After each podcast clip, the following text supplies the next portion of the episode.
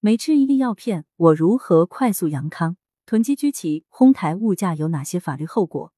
你好，我是你的小爱律师，我在上海向你问好。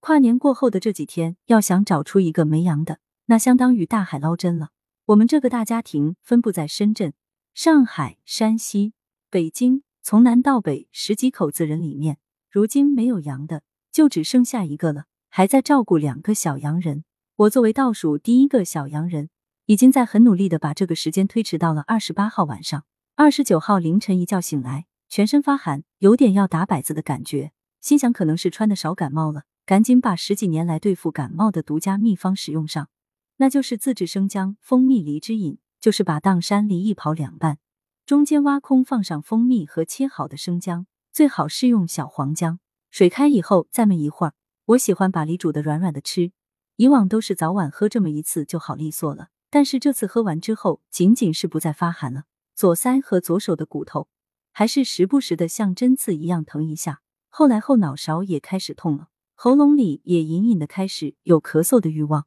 我怀疑中标了，可能是三天前收到的快递有问题。网上有人发了视频，说是柠檬煮盐水可以治咳嗽。我手头只有柠檬干，加入淡盐水就开喝了，效果出奇的好。晚上测了抗原，双杠很明显，我真的阳了。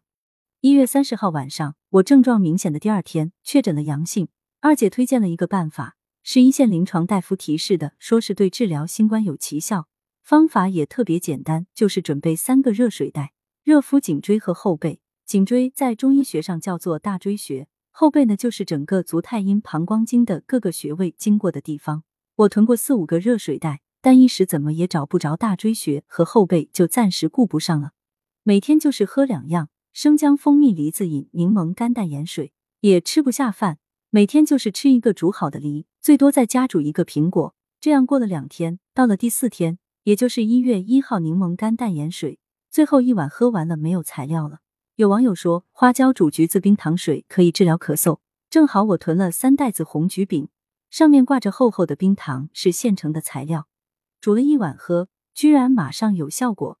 隐隐的咳嗽的欲望没有了。疼痛感好像也缓解一点了，但是左边面部麻麻的，隐隐的感觉到牵扯到了上下嘴唇也是麻麻的，还有流泪，有两次甚至感觉到眼前一黑。到了第五天，针刺一样的疼痛感减少了，咳嗽的异味也不明显了，但是咽喉肿胀起来，鼻塞、头痛也增加了，清鼻涕有转浓的倾向。有网友说，腋窝下加矿泉水瓶，热乎乎的，可以治疗鼻塞，马上试了试。效果很明显，第一次用鼻子就舒服多了，双臂好像能感觉到静脉的运动，汽油被传导至十个手指头，麻麻的，特别是左手臂，就好像胳膊肘不小心磕到了哪里带来的那种感觉，麻痛麻痛的，担心有一点中风的症状。网上查了下食指放血的办法，针刺食指，热水袋也找到了，背部用了两个，大椎穴用了一个，睡了一觉醒来，感觉神清气爽。于是，在阳后的第五天，一月二号。我又满血复活了。俗话说的乐极生悲，这句话一点都不假。我在阳后的第五天凌晨做了十个手指头顶端的放血疗法，再配合背部和大椎穴的热敷，一觉睡到了早上六点钟醒来，感觉神清气爽，浑身充满了干劲，就把屋子里面上上下下整理了一个遍。中午又出去晒了半个小时的太阳，下午继续做了一会儿家务，后来感觉累了，就用热敷的办法躺在了床上。每次醒来感觉水温凉了，就又换成热水继续热敷睡觉，一直到了第二天早上起来好了，症状又出来了，我又重复感染了，或者说我的病情又出现了反复。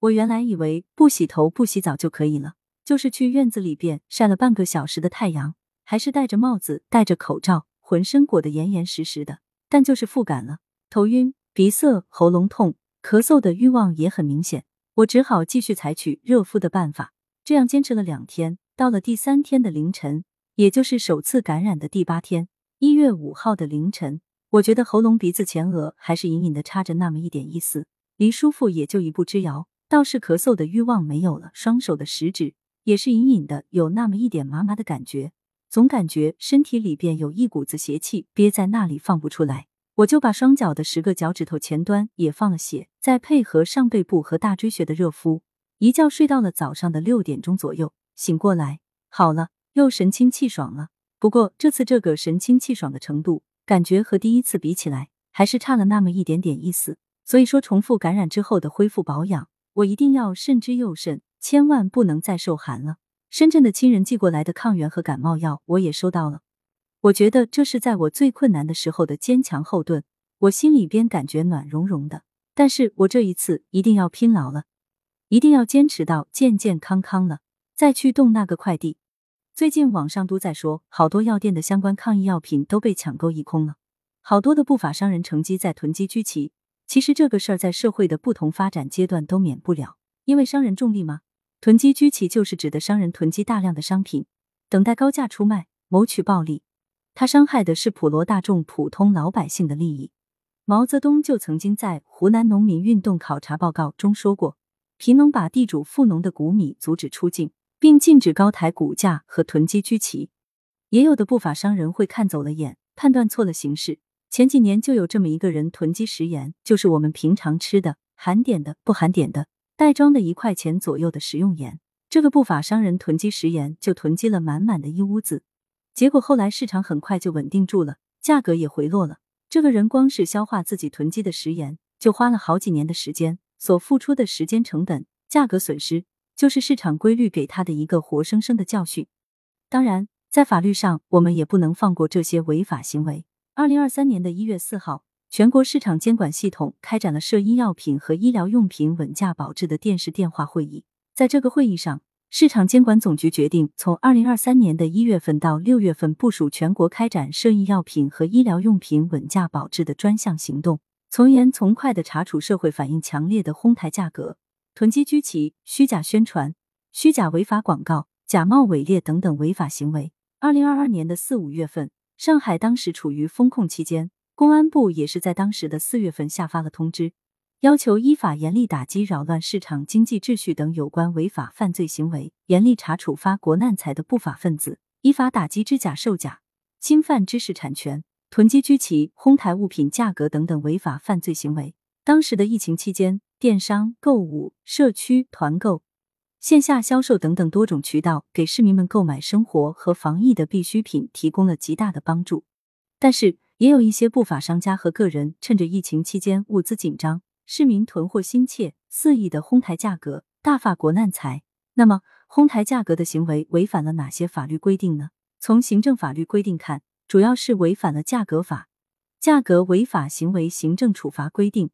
国家和各个地方的市场监管部门在新冠疫情防控期间出台的指导意见，经营者哄抬价格，除了责令改正、没收违法所得以外，他可能会被处以最高为违法所得五倍或者是三百万元的罚款，甚至有可能会被责令停业整顿或者是吊销营业执照。从刑法规定看，哄抬价格涉嫌触犯刑法第两百二十五条第四项的规定，可能构成非法经营罪。在当时。最高法、最高检、公安部、司法部四部委出台了一个关于依法惩治妨害新型冠状病毒感染肺炎疫情防控违法犯罪的意见。在这个意见当中规定，在疫情防控期间，违反国家有关市场经营、价格管理等规定，囤积居奇、哄抬疫情防控期间的防护用品、药品或者是其他涉及民生的物品价格，谋取暴利，违法所得数额较大，或者有其他严重的情节。严重扰乱市场秩序的，以非法经营罪定罪处罚。今天形势已经变了，已经由风控改为全面放开了。但是这个意见规定的指导精神是不会变的。当然，也不排除四部委很快会出台一个新的意见来加以规范指导。但是换汤不换药，规定的指导精神是始终可以继续的执行下去的。我们作为普通一份子，就是好好锻炼身体，增强自身免疫力。多多收集抵抗病毒的办法，我个人亲身经历，传统中医药的办法简便、经济实用，很有效果，很值得试一试。我现在有空就练一练五禽戏、八段锦、易筋经，特别是五禽戏，我学会了丹田运气，配合正确的呼吸办法，练一趟下来，感觉身体的各个部位都活动到了。如果你在这方面有什么意见和建议，欢迎留言讨论。关注主播，订阅专辑不迷路。也非常欢迎月票支持，谢谢你。